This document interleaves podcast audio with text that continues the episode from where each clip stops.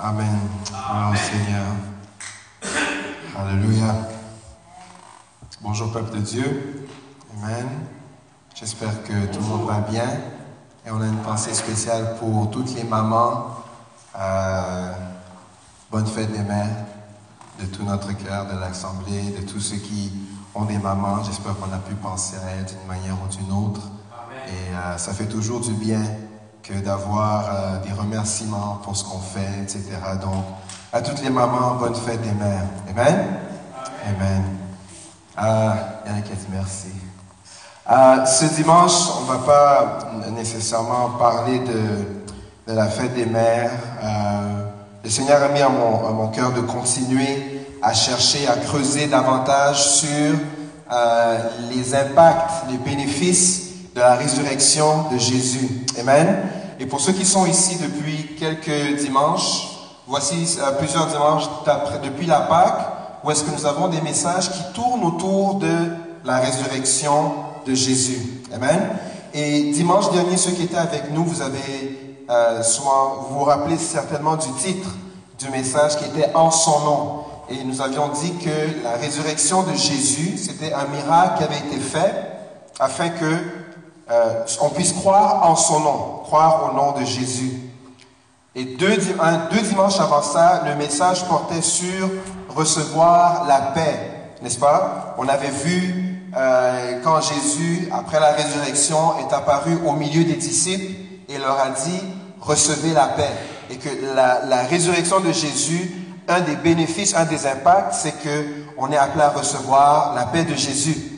Et le premier dimanche, donc le dimanche de Pâques, on a euh, parlé du fait que Jésus est notre Rédempteur et qu'à l'instar de Job, malgré toute la situation qu'il a vécue, il a pu dire, mon Rédempteur est vivant. Et que nous aussi, on est appelés à pouvoir voir la résurrection de Jésus comme étant notre Rédempteur vivant. Amen. Amen.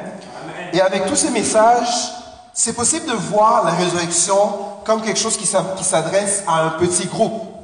N'est-ce pas?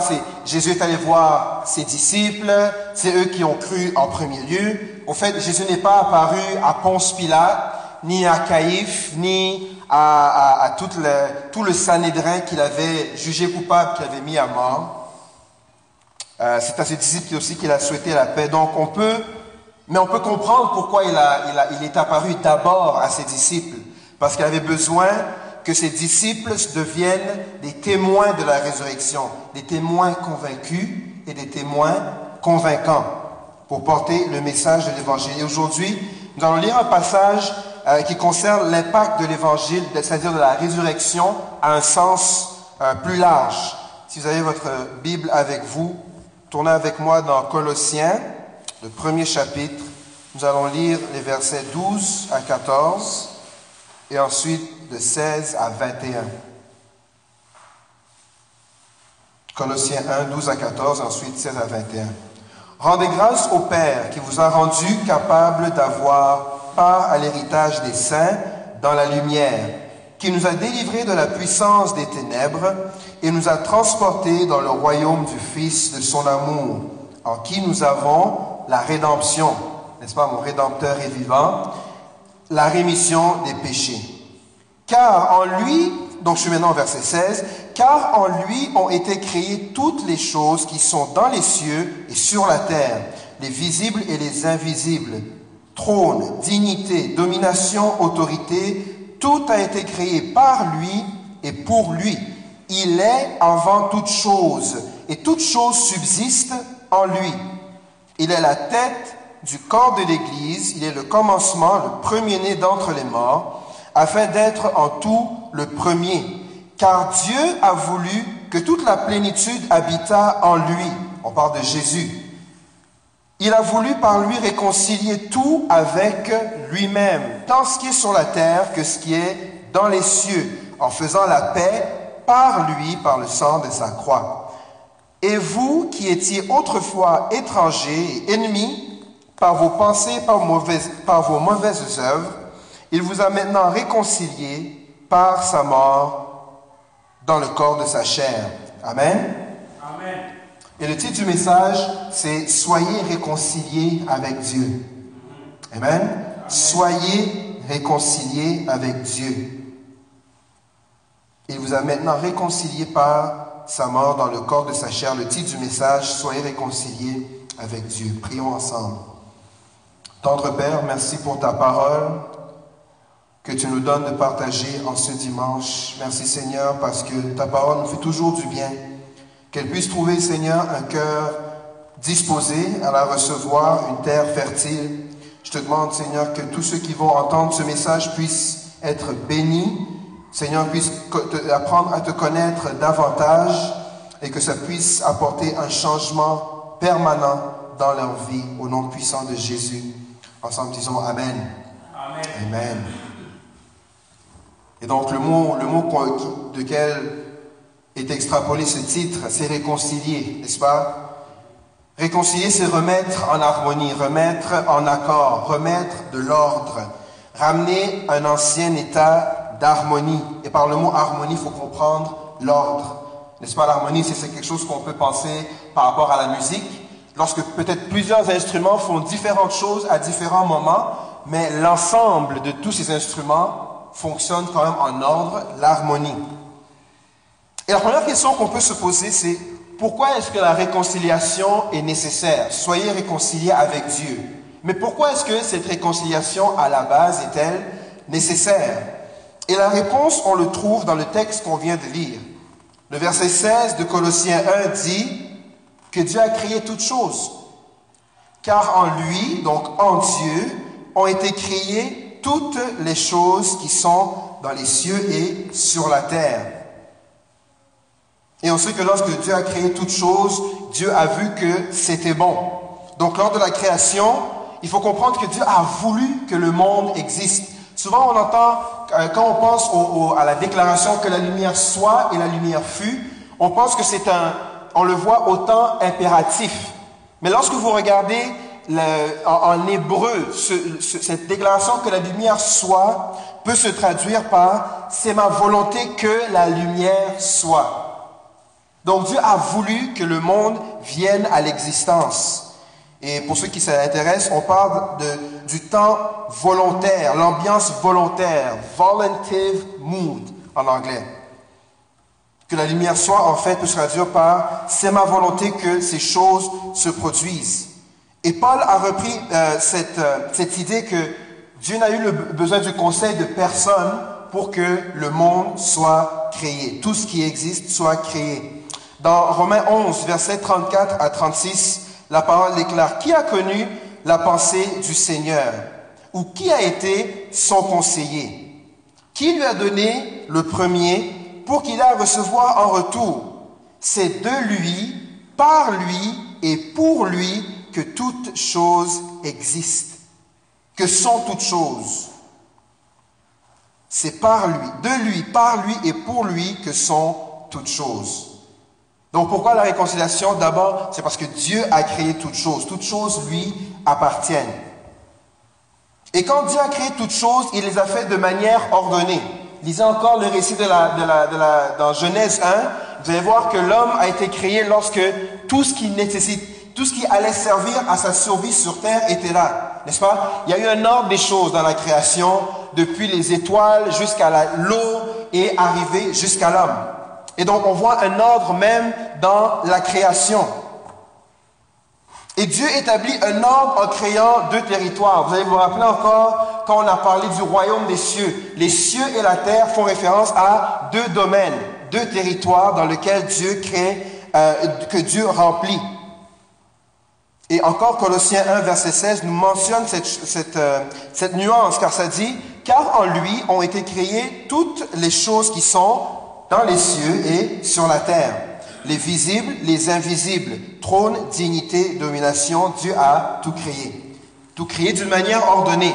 Mais malgré euh, cet ordre, cette harmonie, on le sait, il y a eu une fracture qui s'est produite. Dans le désordre est venu, dans l'ordre est venu s'insérer le désordre. Et une de, ces désordres avec lesquels on n'est plus familier, c'est lorsqu'on sait que euh, Lucifer, l'ange de lumière, qui a voulu avoir son trône au-dessus de Dieu, a été chassé parce qu'il a voulu créer un nouvel ordre. Dieu était suprême, à, lui venait toute la louange, et Lucifer, ange de lumière, a voulu la louange qui était due à Dieu. Il y avait un désir de renverser l'ordre des choses. La Bible parle aussi d'une autre rébellion qui s'est passée dans le ciel. Et celle-ci fait, euh, fait référence aux anges qui ont laissé leur demeure parce qu'ils ont vu les filles des hommes et ont voulu avoir, euh, ont voulu se marier avec les filles des hommes. Vous lisez ça dans Genèse verset 6. Et c'était tellement une forte rébellion que la Bible déclare que ces anges qui ont quitté leur demeure, Dieu les a gardés enchaînés dans les ténèbres pour le grand jour du jugement. Donc il y a de ces anges qui, depuis qu'ils ont laissé leur demeure, l'ordre que Dieu avait établi, Dieu les a condamnés au jugement. Et je vais donner deux références, vous pouvez aller lire vous-même. C'est dans 2 Pierre 2, verset 4, et dans Jude, les versets 5 et les versets 6. Et je vais juste lire rapidement Jude, le verset 5 et 6. Et Jude, c'est une, épître où est-ce que euh, l'auteur veut mentionner à travers différents éléments de l'histoire que l'on connaît de la Bible, que tous ceux qui se rebellent, tous ceux qui sont contre euh, l'ordre établi de Dieu, il y a toujours un jugement qui les attend.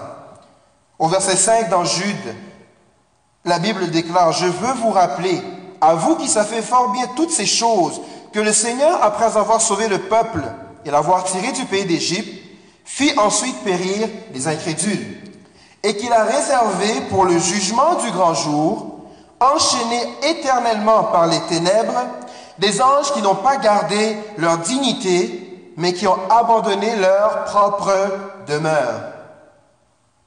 Deuxième rébellion.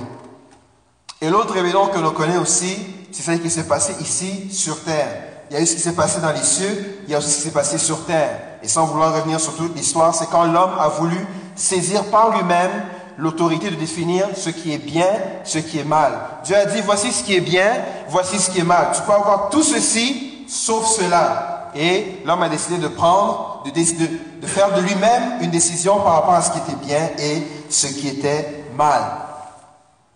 Donc, puisque Dieu est un Dieu d'ordre, et que autant la rébellion céleste et la rébellion terrestre sont venus renverser cet ordre, la réconciliation, c'est-à-dire de ramener à un ancien état d'harmonie ou d'ordre, était nécessaire, n'est-ce pas? Dieu a créé, par sa propre volonté, a créé tout ce qui existe.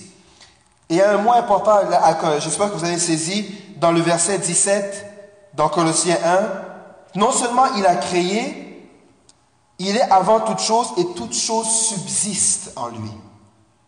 C'est-à-dire, il a créé toute chose, mais l'ordre de toute chose et l'existence de toute chose dépend de lui. Et donc, alors de, cette, de ce rapport de dépendance, que tout ce qui a été créé subsiste par lui, alors on comprend pourquoi Dieu aussi a voulu initier cette réconciliation. Amen. Tout subsiste au travers de lui. Et le verset 20 dans Colossiens 1 nous le dit. Dieu a voulu par Jésus réconcilier tout avec lui-même. La réconciliation implique une relation au préalable. Si je vois quelqu'un dans la rue et peut-être qui passe et qui fait quelque chose qui, qui, qui me fait un tort, mais qui continue son chemin, il n'y aura pas nécessairement le même désir de vouloir me réconcilier avec cette personne parce que pour moi, c'est un étranger. Mais si mon frère fait quelque chose, prend des vêtements et qui les abîme ou fait quelque chose qui est un tort, parce qu'il y a une relation, parce que je connais cette personne, la réconciliation devient quelque chose de nécessaire. Sinon, ça va toujours être entre la fois où tu m'avais fait quelque chose et ça, j'ai pas oublié, je t'ai pas pardonné. Donc, pour qu'il y ait réconciliation, il faut préalablement qu'il y ait une relation.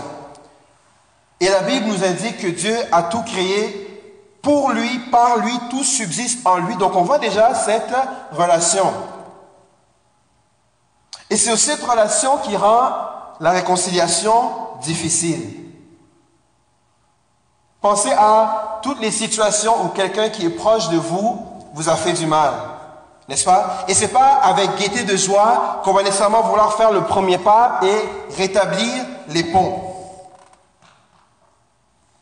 Pensez, pensez à toute situation où est-ce que euh, quelqu'un vous a fait du tort. Et souvent, ce, moment où est-ce que le, tort demeure, il y a un froid qui rend la relation inconfortable.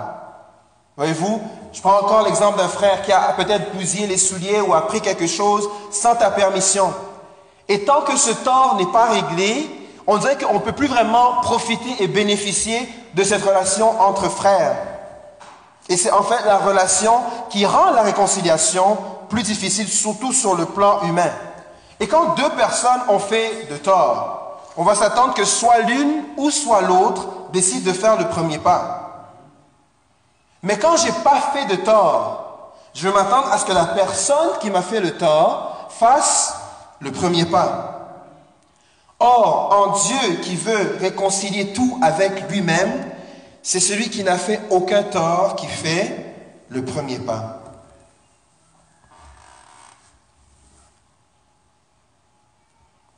Et il faut voir dans ce premier pas non seulement du courage, mais une grande dose d'humilité. Vous savez, quand, euh, quand on grandissait et qu'il y avait une situation où est-ce que soit papa ou soit maman avait tort, c'était une réunion de famille où est-ce qu'on et là un des parents disait les gars, je veux juste que devant tout le monde, vous sachiez que j'ai eu tort, je m'excuse et on passe à la prochaine chose. Et ce petit geste m'a beaucoup marqué de montrer que même des fois les parents peuvent avoir tort et de, et de, prendre le temps de dire je m'excuse, j'ai eu tort. Waouh! Surtout sur le rapport d'autorité qu'il peut avoir entre les parents, qu'un parent puisse dire j'ai tort, c'est quelque chose. Mais maintenant, rajouter à ça quelqu'un qui n'a pas tort et qui doit venir de lui-même établir ou travailler à cette réconciliation. Et c'est ce que Jésus-Christ est venu faire. Amen. La Bible dit qu'il a quitté il n'a pas vu sa position de Dieu, sa position en tant qu'une proie à arracher, comme quelque chose qui était trop bon pour qu'il puisse s'humilier, venir sur terre et mettre en place, mettre en marche le plan de réconciliation du Père. Et on le sait, cette réconciliation n'a pas été euh, de, petit, de petite envergure et n'a pas coûté euh, un faible prix ça va coûter que le créateur de l'univers, tout a été créé en lui, par lui, pour lui. Et c'est ce même créateur qui vient donner sa vie pour se réconcilier avec le monde. Amen. Donc Dieu veut se réconcilier avec le monde. Fine. Mais toujours faut-il que le monde soit mis au courant que Dieu veut se réconcilier avec lui, n'est-ce pas? Tournez avec moi dans 2 Corinthiens chapitre 5. Nous allons lire du verset 17 au verset 21. 2 Corinthiens 5, verset 17 à 21, la Bible déclare, Si quelqu'un est en Christ, il est une nouvelle créature. Les choses anciennes sont passées, et voici toutes choses sont devenues nouvelles. Et là, ça devient intéressant. Et tout cela vient de Dieu qui nous a réconciliés avec lui par Christ et qui nous a donné le ministère de la réconciliation. Car Dieu était en Christ réconciliant, le monde avec lui-même et n'imputant point aux hommes leurs offenses. Et il a mis en nous la parole de la réconciliation. réconciliation. Nous faisons donc les fonctions d'ambassadeurs pour Christ, comme si Dieu exhortait par nous. Nous vous en supplions au nom de Christ, soyez réconciliés, avec Dieu. Réconciliés, réconciliant, réconciliation, soyez réconciliés avec Dieu. Et il y a quatre, quatre éléments que j'aimerais apporter à votre attention sur ce passage que l'on vient de lire. Dieu a besoin de personnes, il a besoin de vous et moi, des gens qui vont vouloir faire le ministère de la réconciliation. La Bible dit comment, comment est-ce qu'ils vont croire s'ils n'ont pas entendu? N'est-ce pas? Paul fait il, pose des questions en rhétorique. Comment est-ce qu'ils vont croire s'ils n'ont pas entendu? Et comment est-ce qu'ils vont entendre si personne parle? Et comment quelqu'un va parler si personne ne va? Dieu, Dieu a besoin, Dieu n'a pas besoin de nous, mais Dieu a besoin de nous. Amen?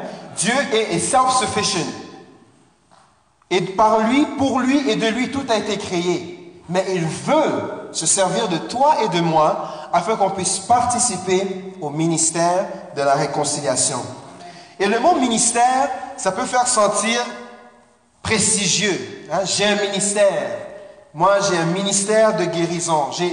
J'ai mon ministère. Dans l'Église, on entend souvent ce langage que j'ai un, ou quand on va parler des hommes de Dieu, oh, lui, il a un grand ministère. N'est-ce pas que c'est quelque chose de prestigieux? Et dans le monde séculier, avoir un ministère, c'est pas peu de choses. Quand on parle du ministre de la Justice, c'est la personne qui est aussi le, procureur général du Canada ou le ministre de l'immigration.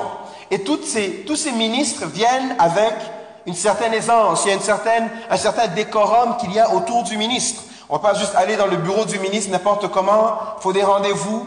Le ministre a un chauffeur, le ministre a la sécurité, garde rapprochée. Et donc, dans le monde séculier, ministre, c'est quelque chose de prestigieux. Mais le mot ministère ici, lorsqu'on regarde sa nature et sa, racine plutôt en grec, ça vient de diaconat. Et un diaconat, ça peut dire plusieurs choses. Ça peut dire domestique, ça peut dire distribution, ça peut dire secours, ça peut dire don, ça peut dire assistance, ça peut dire service ou ça peut dire service. Et quand on entend diaconat, on peut penser à un autre mot, le mot diacre. Et diaconat vient de diakonos qui veut dire diacre. Et un diacre dans l'Église, c'est celui qui est chargé de veiller aux pauvres et de distribuer l'argent collecté pour leurs soins. Donc mettez toutes ces choses ensemble. Le ministère, c'est vraiment être un serviteur. Le ministère qui nous est donné, c'est le ministère de la réconciliation. C'est celui d'être des messagers de la réconciliation, des serviteurs du roi et d'apporter ce message de la réconciliation. Le but de ce ministère, c'est d'assister, c'est de secourir, c'est de servir, c'est de distribuer au nom de celui qui nous envoie. Et quand on pense ministère de la réconciliation, il faut se voir comme étant serviteur du roi, qui remplissent la fonction de la réconciliation, c'est-à-dire de ramener, d'essayer de faire comprendre qu'il y avait un ordre qui existait auparavant, que cet ordre a été renversé, fracturé, et qu'il faut maintenant revenir, Dieu a tendu la main pour qu'on puisse ramener, pour qu'un état ancien des choses puisse être ramené.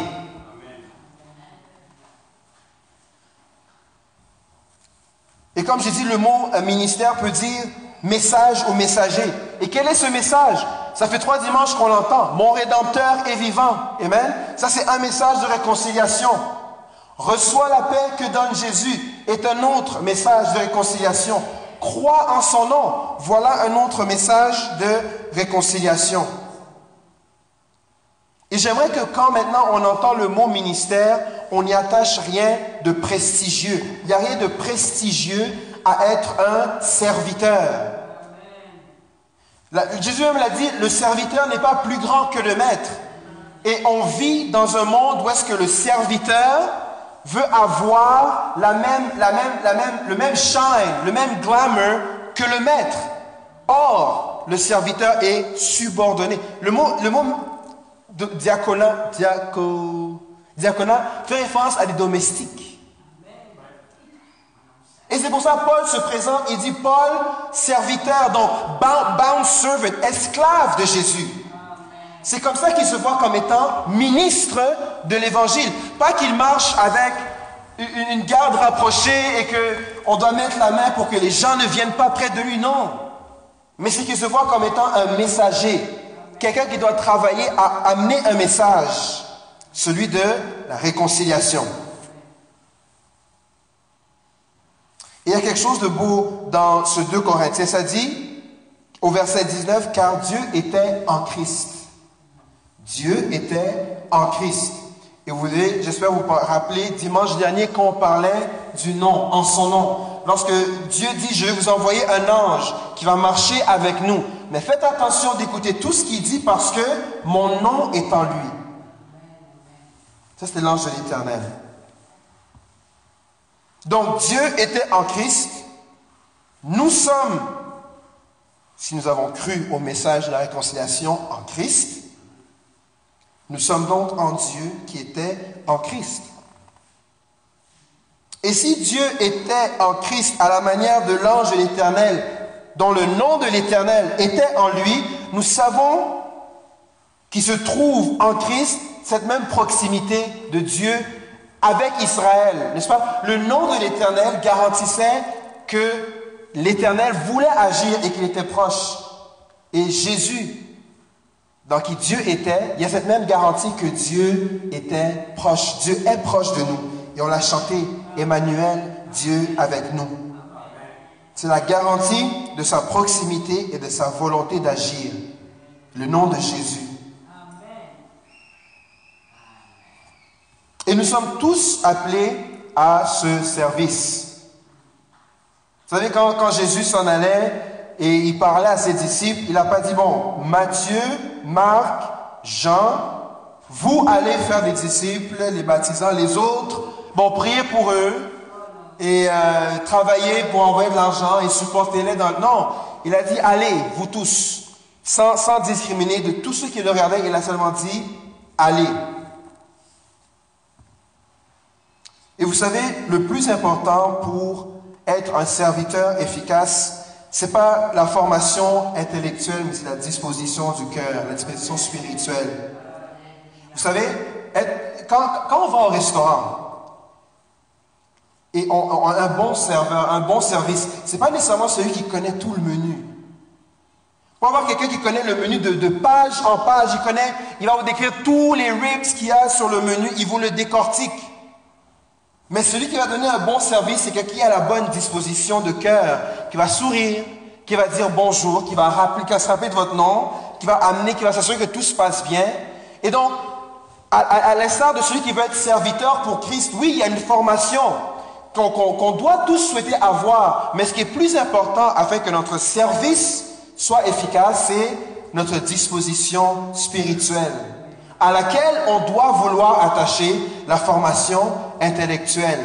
Et quand les deux sont là, alors vraiment on devient une bombe, n'est-ce pas? Pensez à l'apôtre Paul qui avait la formation intellectuelle, mais qui n'avait pas encore la disposition spirituelle pour être un bon serviteur. Mais une fois que Jésus l'a arrêté, il a dit stop, ça suffit.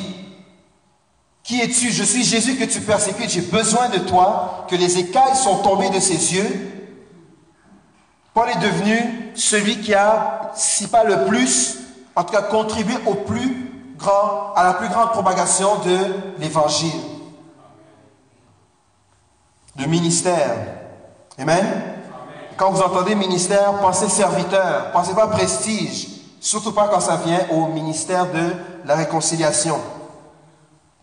La parole dit que Dieu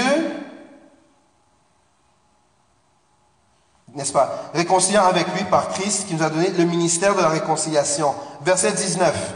Car Dieu était en Christ, réconciliant le monde avec lui, n'imputant point aux hommes leur offense, et il a mis en nous la parole de la réconciliation. Il a mis en nous la parole de la réconciliation. Et c'est intéressant que c'est le Seigneur qui la met en nous, parce que une des choses qui nous freine beaucoup, c'est je ne sais pas quoi dire.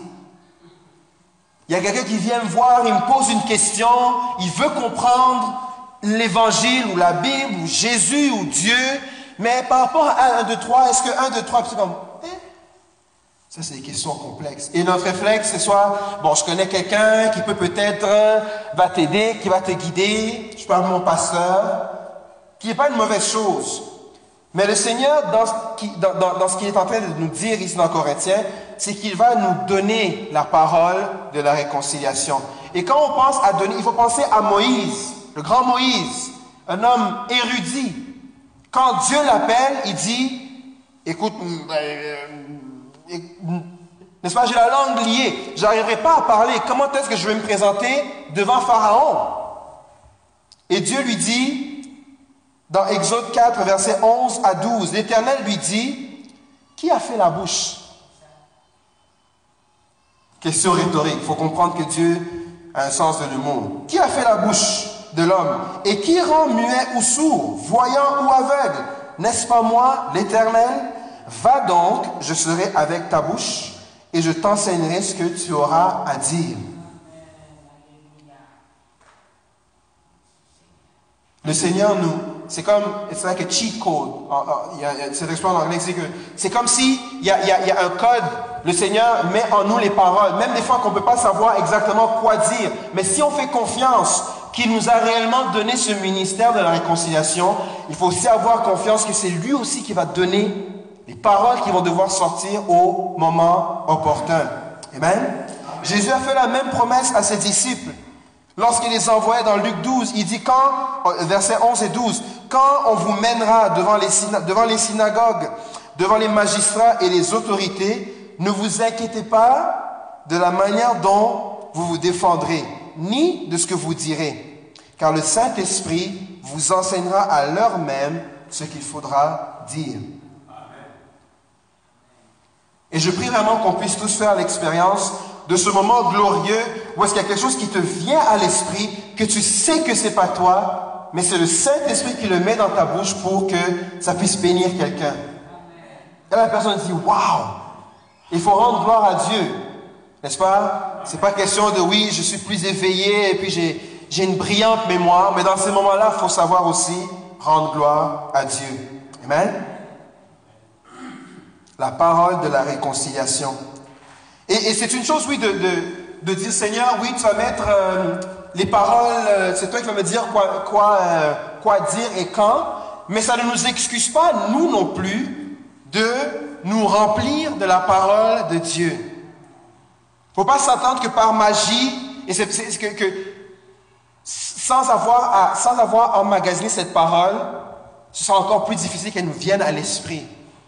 On a le devoir aussi de se nourrir afin que ce dépôt soit accessible et que de ce dépôt aussi puisse venir quelque chose qui édifie notre voisin. Amen? Gloire à Dieu. Donc, le ministère de la réconciliation, ça c'est un. La parole de la réconciliation, ça c'est deux. Et Paul, après avoir dit ces choses, il dit, nous faisons donc fonction d'ambassadeur pour Christ. Nous faisons donc fonction d'ambassadeur pour Christ. Et comme on le sait, un ambassadeur, c'est un représentant d'un État A pour l'État B, n'est-ce pas? L'ambassadeur du Canada aux États-Unis, l'ambassadeur de la France en Chine, donc il représente le pays X dans le pays Y. Et c'est aussi le plus haut rang de toute la hiérarchie euh, diplomatique.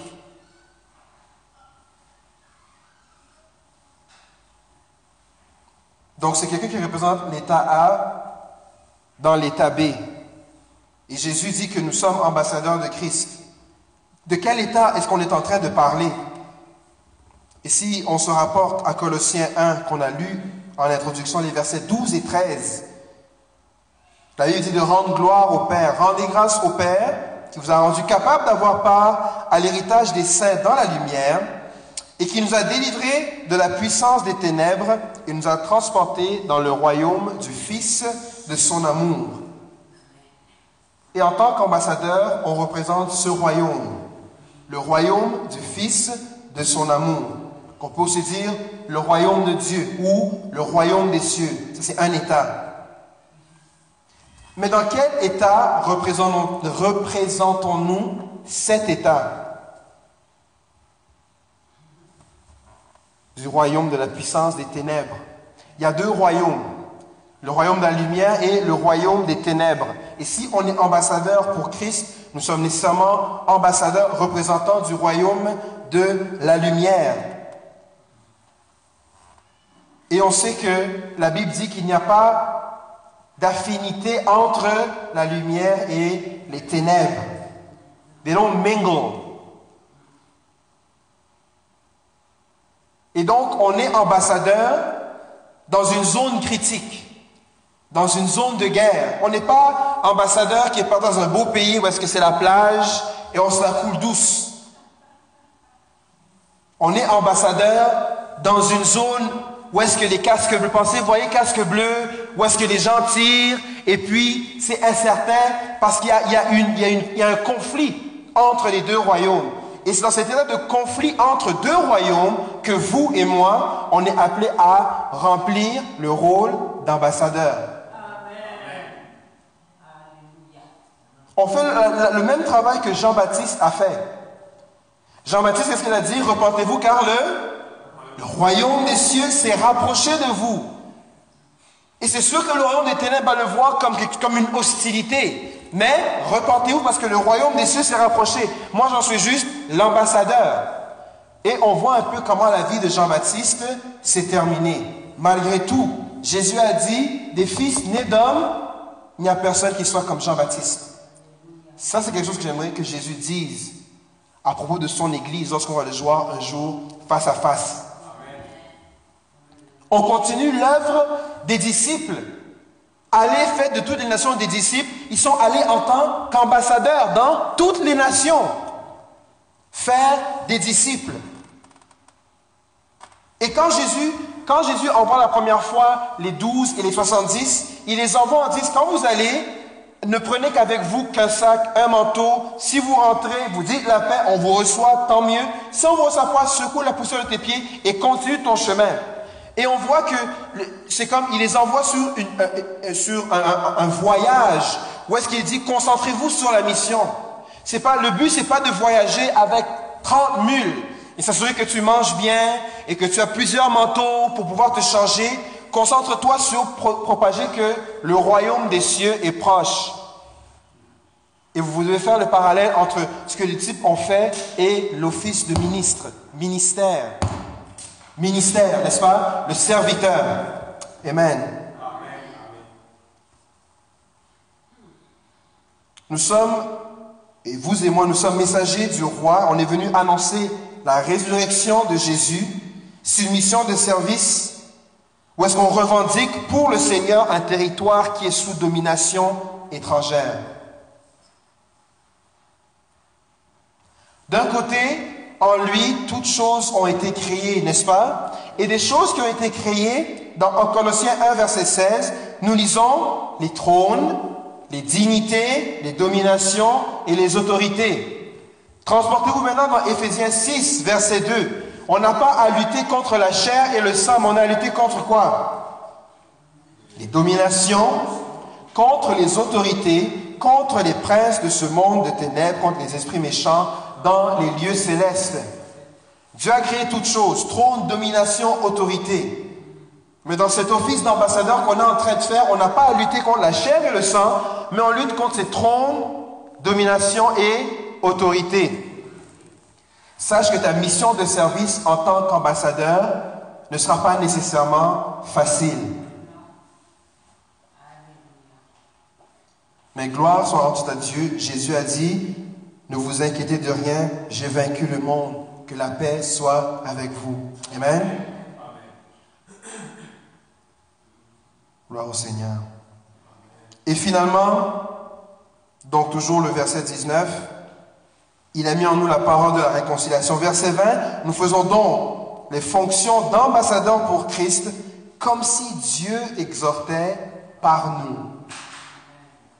Comme si Dieu exhortait par nous. J'aimerais que vous puissiez comprendre ce que ce verset dit. Comme si Dieu exhortait par nous. Ce ministère de la réconciliation, où est-ce que tu es serviteur, mais tu es aussi ambassadeur, c'est comme si Dieu exhortait par toi. À chaque fois que tu encourages, que tu la propagation du message de l'évangile, c'est comme si Dieu exhortait par toi. Et ça peut faire peur parce que tu dis, mais comment Dieu peut se servir de moi? Vase de terre, vase indigne, avec tout ce qui se... Seigneur, comment... Qu'est-ce que l'homme pour que tu prennes attention à lui? Who are we qui sommes-nous pour que Dieu veuille se servir de nous comme pour exhorter? Et ça, c'est simplement sa grâce. Amen. Le mot exhorter ici peut être traduit, peut être traduit par être consolé, prier, supplier, invoquer, demander, adresser, inviter, apaiser, engager, parler avec bonté. Et on va le lire en conjonction avec le verset précédent, avec la, phrase qui débute. Nous faisons donc office d'ambassadeur comme si Dieu exhortait par nous. Comme si Dieu parlait avec bonté à travers nous. Comme si Dieu demandait, suppliait, invoquait par nous. Dieu veut se servir de toi et de moi, bien-aimé. Et quel privilège de savoir que celui qui a créé toutes choses, par lui, pour lui, en lui, tout subsiste en lui, veut se servir de nous pour exhorter, pour encourager, pour invoquer, pour demander, pour inviter, parler avec bonté. Le mot exhorter aussi en grec vient de paracléo. Et je sais que j'aime beaucoup lancer du grec ici euh, dans les prédications, mais le mot paracléo doit nous faire penser à un autre mot qu'on connaît en grec, qu'on a entendu en introduction, paraclétos. Le paraclétos qui est le consolateur qui nous a été promis, je ne vous laisserai pas seul, vous ne serez pas orphelin, je vous enverrai le, le consolateur, le paraclétos, paracléo. Donc le consolateur console. Et quand nous acceptons d'agir à titre d'ambassadeur, le Saint-Esprit de Dieu exhorte par nous. Le Saint-Esprit de Dieu agit, console par nous, il prie par nous, il apaise par nous, il supplie par nous, il demande et invite au travers de nous. Quand on décide, Seigneur, je veux faire le ministère de la réconciliation, on accepte à ce que le Saint-Esprit puisse se servir de nous pour faire ces choses.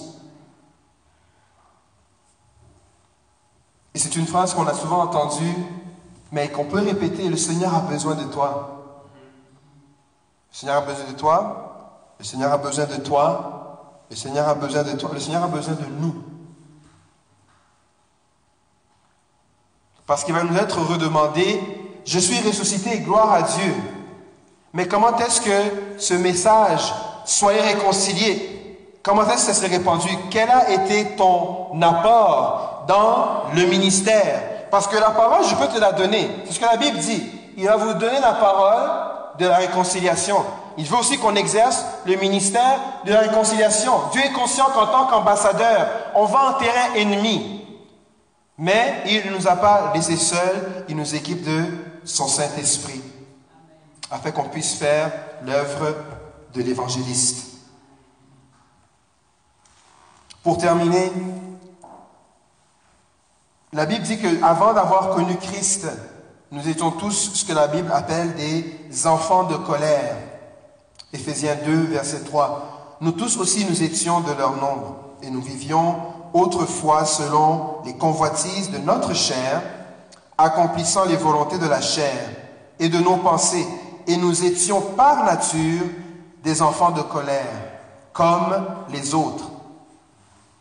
Le ministère de réconciliation, c'est que on puisse amener ceux qui sont enfants de colère de passer du royaume des ténèbres au royaume du Fils de son amour, en annonçant qu'il est ressuscité que mon Rédempteur est vivant et qu'en croyant en son nom, on peut obtenir la vie. La réconciliation que Jésus offre par sa résurrection met fin à la colère de Dieu envers nous. Nous étions tous, tous ont péché et sont privés de la gloire de Dieu. Vous vous rappeler que privé veut dire que malgré tous tes efforts, you still fall short. Tu vas travailler très fort, mais tu es privé de la gloire. Tous, ce que la Bible nous dit. Et vient le Seigneur Jésus, sur lequel Dieu a tout simplement déversé toute sa colère en le clouant à la croix. Et il triomphe de ça par sa résurrection. Et au travers de sa résurrection, il nous offre la paix, il nous déclare qu'il est vivant et il nous invite à participer en tant que serviteurs en tant que ministre à la propagation de la réconciliation. Et j'espère que cette phrase clé, on pourra la mener avec nous tout au long de la semaine. Soyez réconciliés avec Dieu. Parce que la réconciliation fait du bien. La réconciliation, c'est pour notre bien. Vous savez, quand, quand tu es fâché contre quelqu'un, après, tu ne peux plus enjoy sa présence. Ah, je suis fâché contre toi. Mais si on passe outre et qu'on we, clear the air, tout d'un coup, on redécouvre une nouvelle relation et on trouve que c'est encore cool de parler avec son frère, sa soeur, sa mère, mari, femme, quoi que ce soit. C'est ce que Jésus veut que l'on puisse expérimenter avec le Père.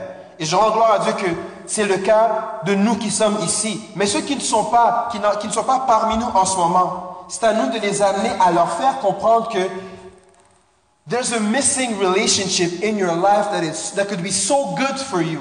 Il y a quelque chose qui manque.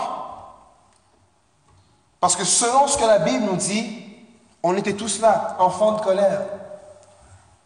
Tous ont péché, privés de la gloire. Mais Jésus vient et par sa résurrection, nous obtenons la vie. Et c'est pas juste pour qu'on la garde et qu'on dise gloire à Dieu et qu'on chante des belles chansons dans l'église et qu'on se dise la paix soit avec toi dans l'église. Non, c'est pour aller en territoire ennemi en tant qu'ambassadeur, de savoir que ce sera difficile, mais que le Saint-Esprit nous accompagne, il mettra les paroles en nous. Si seulement on dit, Seigneur, sers-toi de moi pour exhorter. Sers-toi de moi pour apaiser, pour demander, pour bénir, pour parler avec bonté.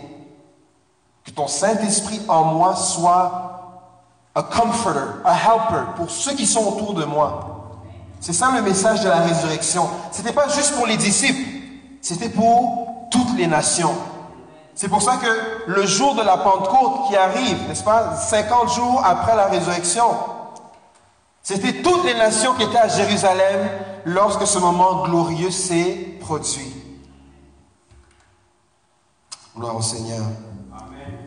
Soyez réconciliés avec Dieu. Sois réconcilié avec Dieu. Fais en sorte que la relation que tu es censé avoir, tu l'aies réellement. Non pas de manière superficielle, non pas de manière éphémère, non pas de manière sporadique, mais par sa grâce de manière continue. Et c'est ça le, défi de la vie chrétienne. C'est to maintain. C'est là à l'école, souvent vous allez voir que les, les, étudiants font des points en dents de scie. Premier semestre, on travaille fort et là ça monte. Et là on dit, ah ça va, on peut relaxer, la note descend. Oh, la note est descendue, il faut que ça remonte, on travaille fort. Là ça remonte. Oh, ok, là je peux relaxer, ça descend. Et ça finit par faire la moyenne. Dieu veut qu'on puisse vivre dans, dans cette moyenne. Vous savez, c'était 40 jours que Moïse a passé sur la montagne. Mais le gros de son ministère, c'était avec le peuple pendant 40 ans. Alors cherchons à ce qu'il y ait dans notre marche avec le Seigneur cette continuité. Amen? Alléluia. On va simplement prier, rendre gloire à Dieu pour sa parole et demander qu'il puisse la sceller dans nos cœurs afin que toi et moi, bien-aimés, on soit des ministres de la réconciliation, que le Seigneur mette en nous la parole de la réconciliation, qu'on puisse s'identifier comme ambassadeur et qu'on puisse toujours s'appuyer sur l'assistance du Saint-Esprit. Merci Seigneur Dieu, Alléluia, pour cette parole qui nous fait du bien. Merci de continuer à communiquer à nos cœurs la vérité. Ta parole est la vérité. Je te demande Seigneur que dans ma vie, dans la vie de tous mes bien-aimés, il y ait ce désir d'agir à titre de ministre de la réconciliation. Mets toujours dans notre bouche, dans notre cœur, dans notre esprit, la parole de la réconciliation. Que tout ce qu'on dise, que nos paroles, Seigneur, ne soient pas en vain, mais qu'elles puissent avoir un impact jusque dans la vie éternelle pour ceux qui sont autour de nous. Seigneur, nous sommes conscients que ce n'est pas une tâche facile que de marcher comme ambassadeur de Jésus dans un monde qui est dominé par l'ennemi. Mais Seigneur, c'est ton Saint-Esprit qui nous donne le courage. C'est ton Saint-Esprit qui nous donne la force et qui nous équipe pour aller de l'avant. Et je demande, Seigneur, que tu puisses équiper tous mes bien-aimés pour que nous puissions ensemble continuer à aller de l'avant. Qu'on puisse, Seigneur, faire des progrès avec toi qu'on puisse vraiment aller de l'avant, Seigneur, et témoigner de ta résurrection. Dans le nom merveilleux de Jésus-Christ, nous prions et nous disons Amen. Gloire à Dieu. Gloire à Dieu.